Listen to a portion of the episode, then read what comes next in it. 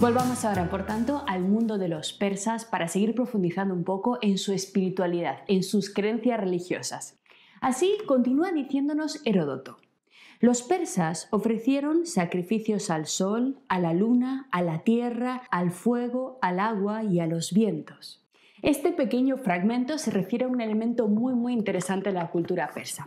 Se trata de una referencia a un conjunto de creencias que los especialistas consideran que podrían pertenecer al llamado culto iranio antiguo. Es decir, se trataría de los restos supervivientes del sustrato religioso común que se había dado en todo el Próximo Oriente en torno al segundo milenio antes de nuestra era. En este sentido, el fragmento sería la prueba de la supervivencia en la cultura persa aqueménida del siglo V de formas de espiritualidad extremadamente antiguas, de formas de espiritualidad relacionadas con las primeras manifestaciones religiosas del Oriente fértil, prácticamente en los albores de la civilización humana.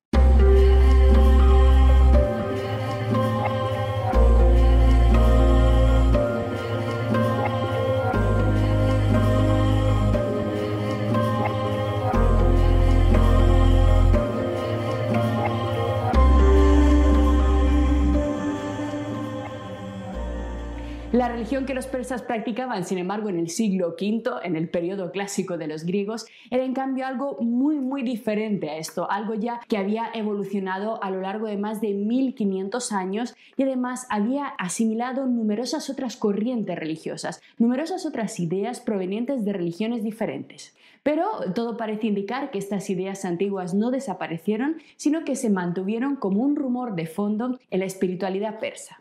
Desde el punto de vista filosófico, además, este culto primigenio a la naturaleza nos resulta muy, muy interesante por el contraste entre esta adoración de los persas, de los cuatro elementos, y el tratamiento que nuestros presocráticos le habían ofrecido. Si lo recordáis, Empédocles habló claramente sobre los cuatro elementos, de hecho eran el eje de su teoría física, pero Empédocles los trató siempre en el marco de una explicación que no les concedía ningún grado de divinidad. Los elementos físicos de los presocráticos, lo recordáis bien, no tenían nada de sagrado ni tampoco se les debía rendir sacrificio. No había absolutamente nada de divino, nada de personal en ellos, solamente materia en movimiento. La deificación de las fuerzas de la naturaleza presente en este sustrato, en este sustrato iranio, era en este sentido algo ya bastante primitivo a los ojos de los filósofos e incluso resultaba una creencia anticuada para los griegos de a pie. Por tanto, en el nivel más básico de su espiritualidad, los persas no parecen muy interesantes ni muy originales, pero no os engañéis, esto es solo el principio, porque Heródoto nos continúa diciendo, en los sacrificios los persas observan el siguiente ritual. Cuando se disponen a ofrecer un sacrificio, no levantan altares ni encienden fuego. Tampoco se valen de libaciones, ni de flautas, cintas ni granos de cebada, como si hacían los griegos. Cuando alguien quiere ofrecer un sacrificio a uno de sus dioses, conduce a la víctima a un lugar puro e invoca a la divinidad llevando en la cabeza una corona, generalmente de mirto. Ahora bien, el que sacrifica no puede implorar el favor de la divinidad exclusivamente solo para él, sino que ruega por la ventura de todos los persas y por el rey. Después de hervir la sangre, una vez descuartizada la víctima en trozos menudos, esparce por el suelo la hierba más tierna posible, generalmente trébol, y sobre ella coloca todos los trozos de la carne. Una vez que los ha depositado, un mago, presente al efecto, entona un himno, pues, atentos aquí, ocurre que sin un mago no tienen por norma hacer sacrificios. Y tras un breve instante de espera, el celebrante se lleva los trozos de carne y hace con ellos lo que le viene en gana.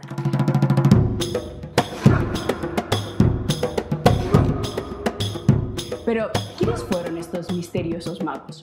Lamentablemente, nuestro conocimiento académico sobre ellos también es muy escaso, igual que nos ocurre con los persas, y no va más allá de unos pocos datos extraídos también de fuentes foráneas, de fuentes extranjeras. Las pocas pistas que tenemos nos indican que se trataba de una casta separada dentro de la sociedad persa es decir, de un estrato social al que solamente se podía acceder por nacimiento y por tanto un estrato social completamente inmóvil. Nadie podía entrar dentro de este estatus, nadie podía convertirse en un mago sacerdote. Esta casta, según nos revelan las fuentes, además tuvo un influjo enorme sobre la realeza persa. Y este peso sobre la política, sobre las decisiones políticas, se debió a la principal tarea por la que los magos caldeos fueron conocidos en la antigüedad. Atentos, la capacidad de interpretar los sueños y con ellos de vaticinar el futuro de los reyes. Las referencias históricas más antiguas sobre los magos babilónicos se encuentran en la Tanaj hebrea, en el Antiguo Testamento de los cristianos, concretamente en el libro de Daniel, escrito aproximadamente en torno al 530 antes de nuestra era, es decir, en torno al periodo clásico también. Y nos dice el texto bíblico. Respondió el rey y le dijo a Daniel, ¿podrías darme tú a conocer el sueño que he visto y su interpretación? Daniel respondió ante el rey y dijo, el misterio que el rey quiere saber, ni sabios, ni astrólogos, ni magos, ni adivinos lo pueden declarar al rey. Fijaros, aquí el rey ha tenido un sueño y como era habitual en el momento, quería acudir a estos magos caldeos, aquí está su primera referencia, que sin embargo no serán capaces, sino que el profeta Daniel, inspirado por Dios, será capaz de revelar ese sueño. Pero aquí aparecen los magos indicados como personajes que tenían esta tarea. Y continúa la Biblia. Y vinieron magos, astrólogos, caldeos y adivinos, y les conté el sueño, pero no me dieron a conocer su interpretación. Fijaros, en los tres fragmentos bíblicos que acabamos de leer se describe la capacidad de interpretar el mundo de los sueños, de extraer vaticinios sobre el futuro como un saber superior que solo unos cuantos elegidos pueden alcanzar, que solo unos cuantos elegidos poseen, que ni siquiera el propio rey posee y que ellos lo tienen por mediación de la divinidad. Este don, esta capacidad de interpretar los sueños y de conocer el futuro a través de ellos, también les fue reconocida por el propio Heródoto dentro de las historias. Así nos dice Heródoto. Sometió entonces la visión al juicio de los magos intérpretes de sueños y quedó aterrorizado cuando supo por ellos el significado de la misma.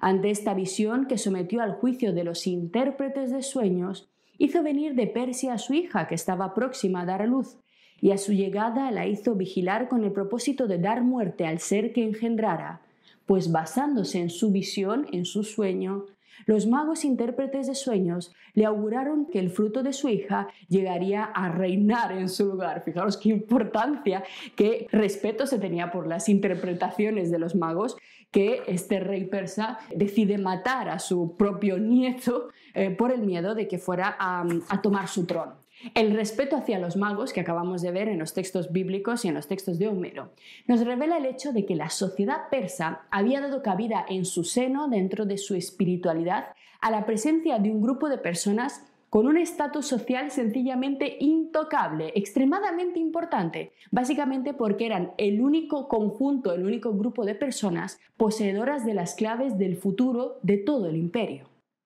Por tanto, en el reino de los persas, como de hecho ocurría en la mayor parte de culturas de la época, las decisiones políticas estaban en manos de un monarca absoluto aconsejado directamente por una élite sacerdotal. El rey, sus magos y sus guerreros formaban una tríada inseparable que aglutinaba absolutamente todo el poder del imperio. Los atenienses del siglo V, en cambio, defendieron convicciones radicalmente opuestas.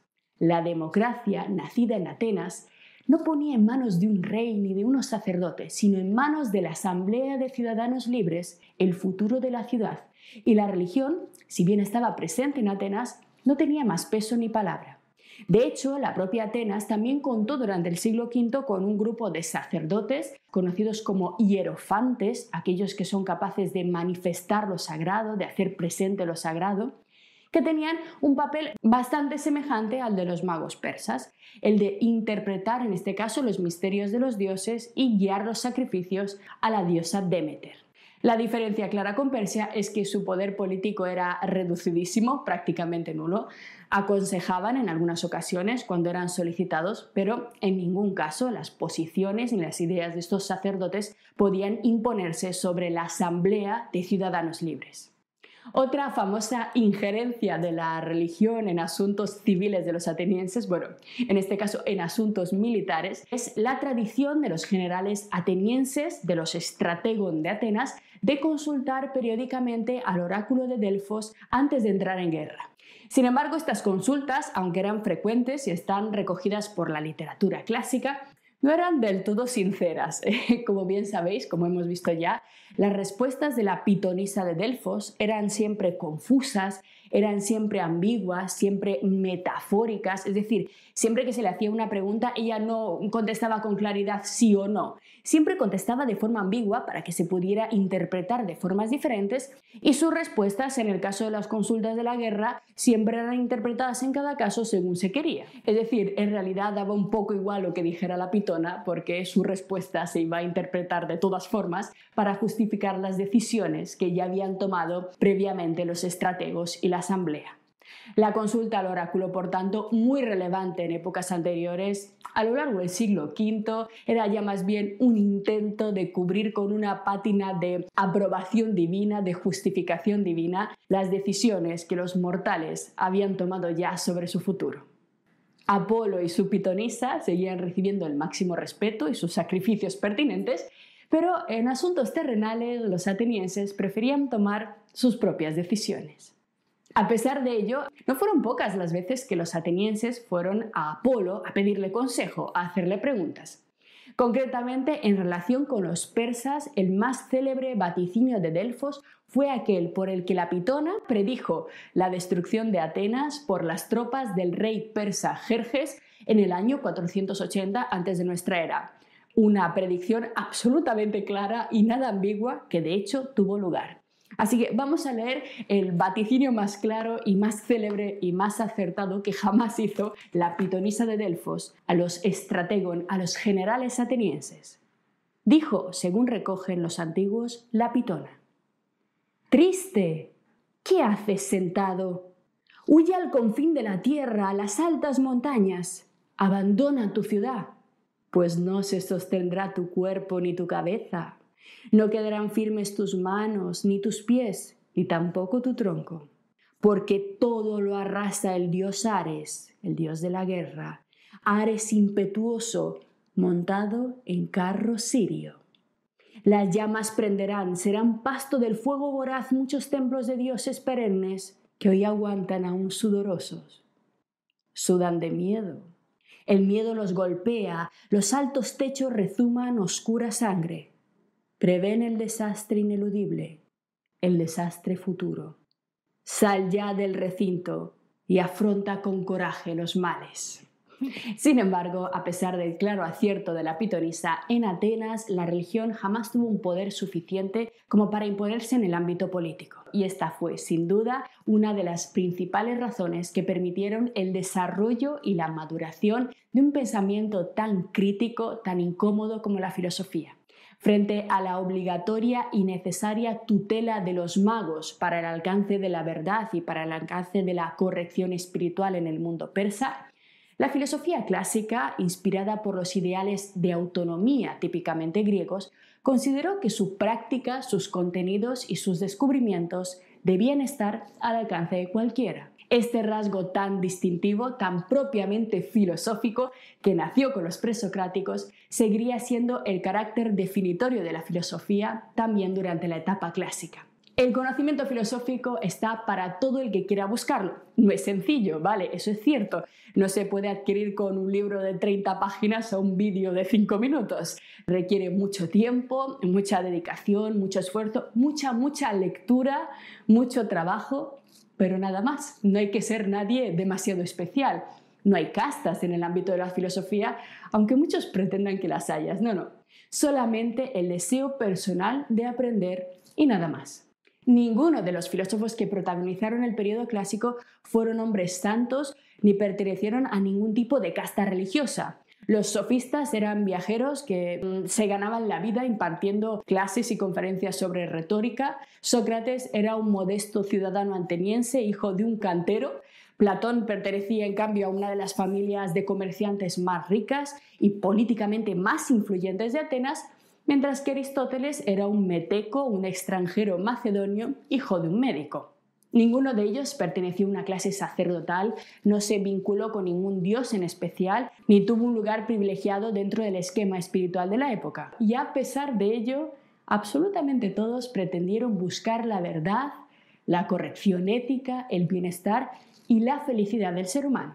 Simplemente esta pretensión fue canalizada por una nueva vía alejada de los viejos cánones en la que cada individuo estaba obligado a recorrer su propio camino hacia el saber.